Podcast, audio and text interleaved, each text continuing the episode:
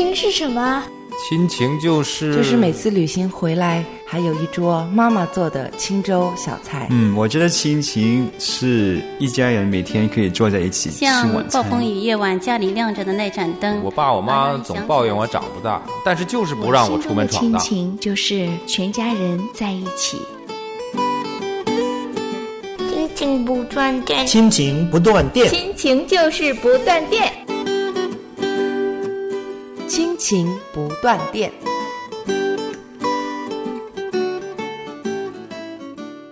亲情的家人们好，我是安好，欢迎大家收听我们这一期的 We Talk。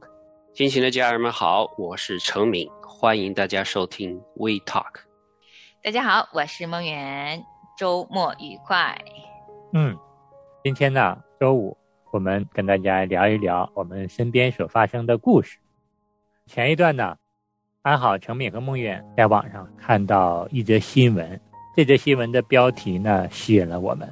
标题这样写道：“四川老人摔倒大喊‘我不骗人’，被扶起。”这个事件呢发生在四川，一位老人呢在街边散步，不小心被修路的基石绊倒了，结果呢就摔倒在路边。老人呢由于很疼啊，但是自己又起不来，所以呢老人就喊着。我爬不起来了，我不会骗人的，谁帮我扶起呀？旁边呢，食杂店的店长看到这老人非常痛苦，想去扶，但是呢又担心呢自己会承担一定的责任被误会，决定呢要录这么一段视频，然后一边录一边准备和同事啊要过去把老人扶起来。正当他们准备要过去扶老人的时候，也有两个人走过来想要扶老人。其中呢，一位年轻的女子提前赶到了老人的身边，然后这个时候，这位年轻的女子呢，看看后边的食杂店的店长，然后店长告诉这位年轻的女子自己正在录视频，所以说这位年轻的女子呢，和周围的几位行人一起就把老人扶起来了。扶起来之后呢，老人就坐在食杂店门口，店长给了老人一把凳子。期间呢，又给老人倒了水，让老人呢休息一下，观察一下，看看有没有什么大问题。一边呢去联系家人。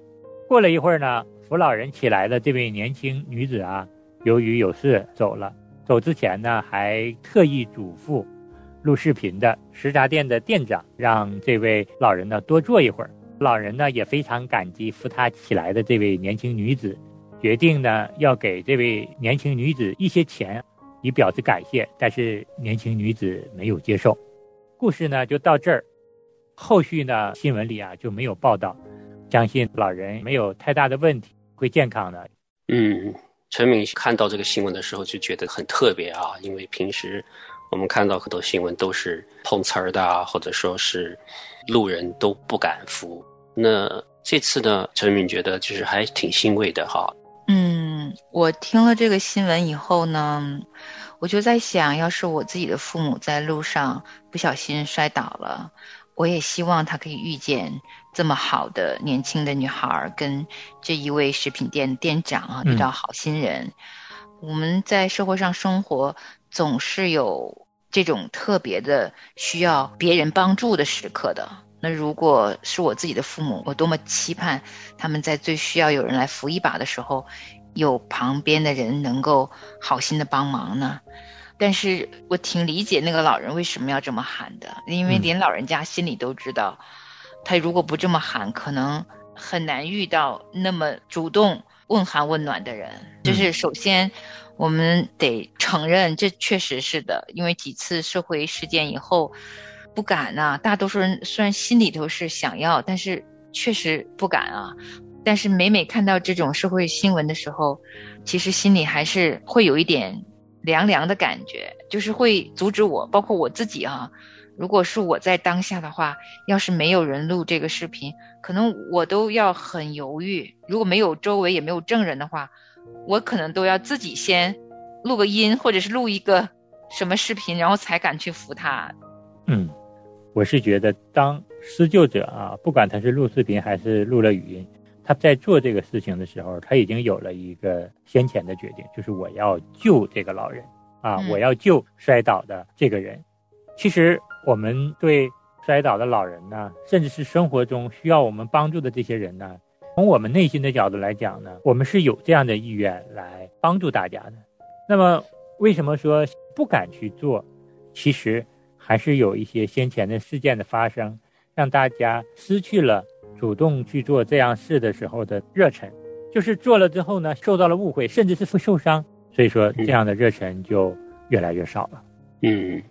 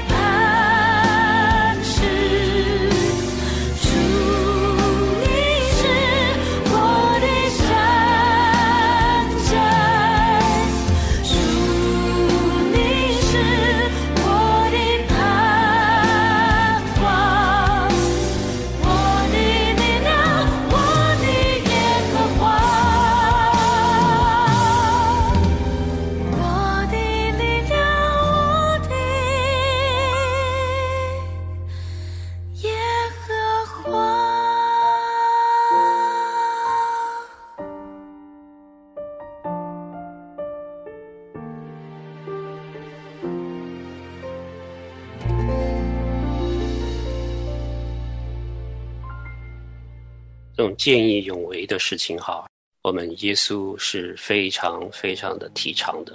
在耶稣说到爱你的邻舍的时候，他就讲过这个好撒玛利亚人的故事。嗯，有一个人被抢了，被打了，衣服也全被抢光了，然后躺在地下都要死了。然后旁边经过的一个好心的撒玛利亚人，用酒处理他的伤口，然后把他放到他的驴上，送到一个旅馆里边让他休息，救了这个人。所以耶稣就说：“你爱你的邻舍吗？需要帮助的这个人就是你的邻舍。”这种见义勇为，看到别人需要帮助的时候，或者是遇到困难，而且是生命有危险、身体有危险的时候，绝对是我们是义不容辞的。那在现在比较复杂的社会里边，我们还是要救，有智慧的去救。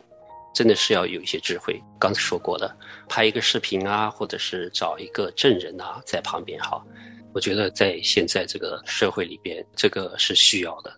而且陈明也发现，其实有一些国家是根据圣经讲的这个好撒玛利亚人的这个故事呢，是有制定了法律来保护这些见义勇为的好心人的。如果见义勇为的人去帮助别人，如果有一些疏忽的话，他是不需要负法律的责任的。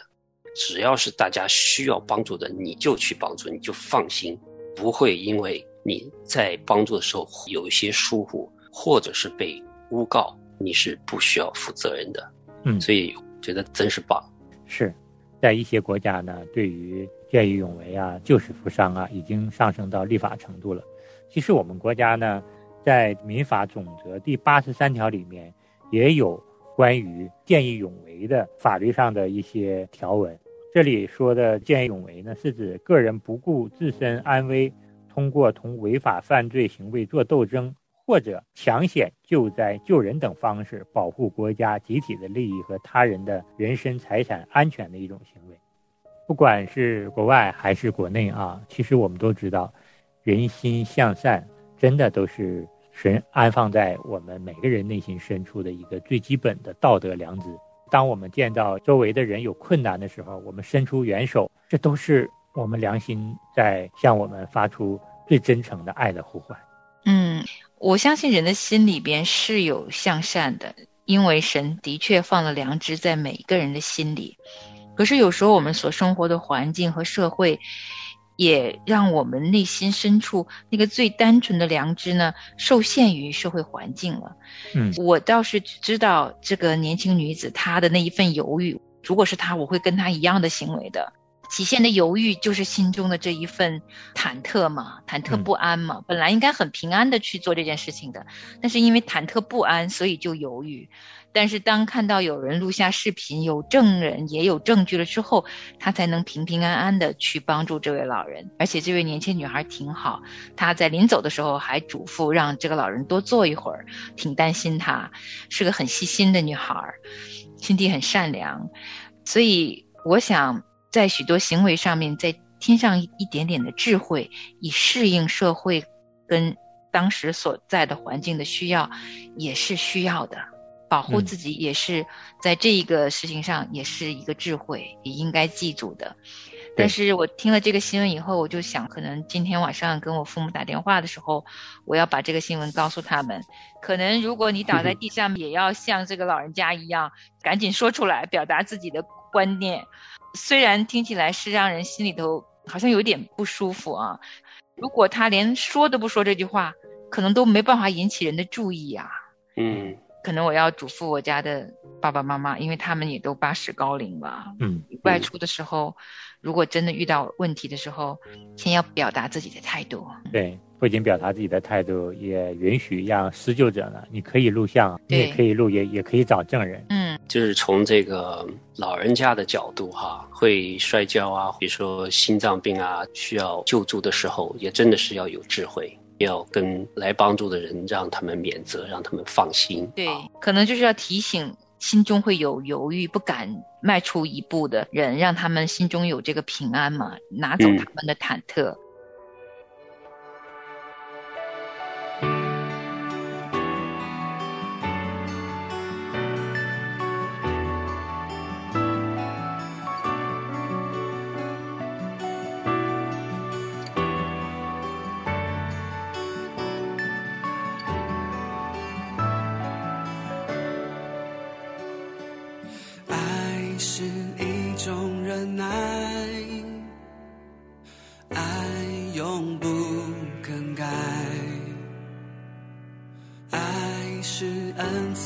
江山。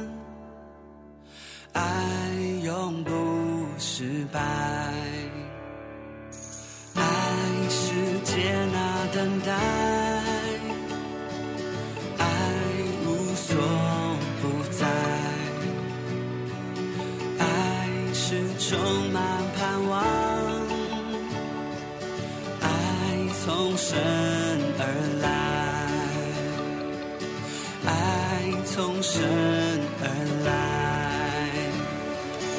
你为我降生，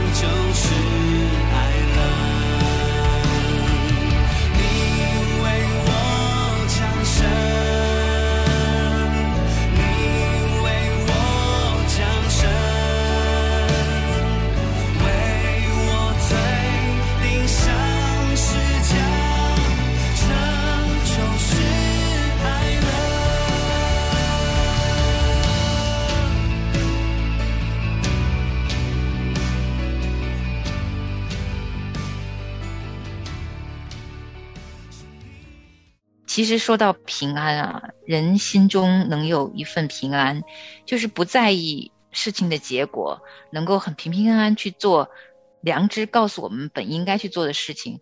嗯，每个人的平安不知道从哪里来，当然在这个事件当中，平安是从这个录的视频而来啊。嗯，但万一有的时候没有条件录视频，那真的就不去帮这样一个老人吗？嗯嗯这是留给梦远自己的一个反思。嗯。说真的啊，我现在都不敢说，我一定会去做，还是不敢。但是我想，我的这个不敢是要好好拿到神的面前来反省一下的，因为就想到，如果不是人在录这个视频，我知道天上的一位神，他每天二十四小时，每一秒都不停的在录着视频啊，嗯。嗯他什么都知道，什么都看见。那我的良知如果要我去帮助一位老人家，可是我心中忐忑的时候，我在那一刻能不能因为有一位全知全能的神在看着，而跨越我心中的这一份不安呢？嗯，这是我自己的一个反思啊。嗯，我们的神呢是公义的神，我们做的每一件事儿，说的每一句话啊，将来都会在审判台前啊一一的陈明出来。神也知晓万事万物，神也知晓每个人的心思意念。所以说，当我们心里遇到这样的事情有犹豫的时候，或者是不知道如何做的时候，我们就安静片刻，听听神，听听圣灵怎么带着我们来做这件事。我相信，出于神的神一定会引导我们做出符合神心意的行为。阿门。最后就留下祝福吧，也真的是盼望从上帝而来的平安啊，在我们每个人心中，是那一份怎么都夺不走的平安，能伴随着我们每一天的生活。阿门。好，今天呢，我们就借着扶老者的这样的一个话题，跟大家聊到这儿。我们下期同一时间再见。好，我们下次再见。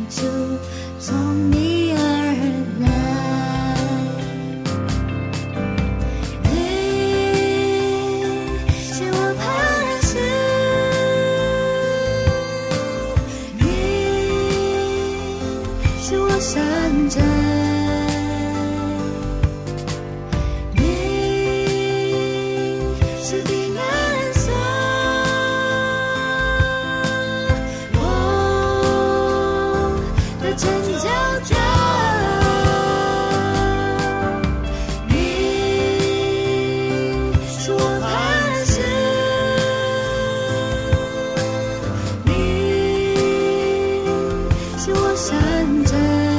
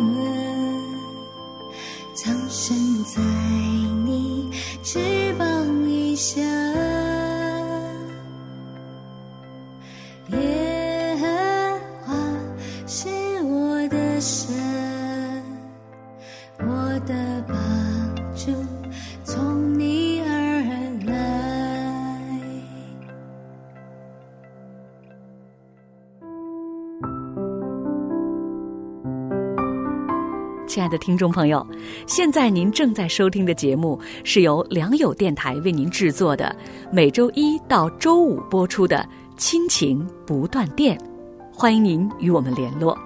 我们的电子邮箱地址是 q i n q i n g at l i a n g y o u dot n e t 就是亲情在良友网，感谢您收听我们今天的节目。愿上帝赐福给您和您的家人。我们下次节目再会。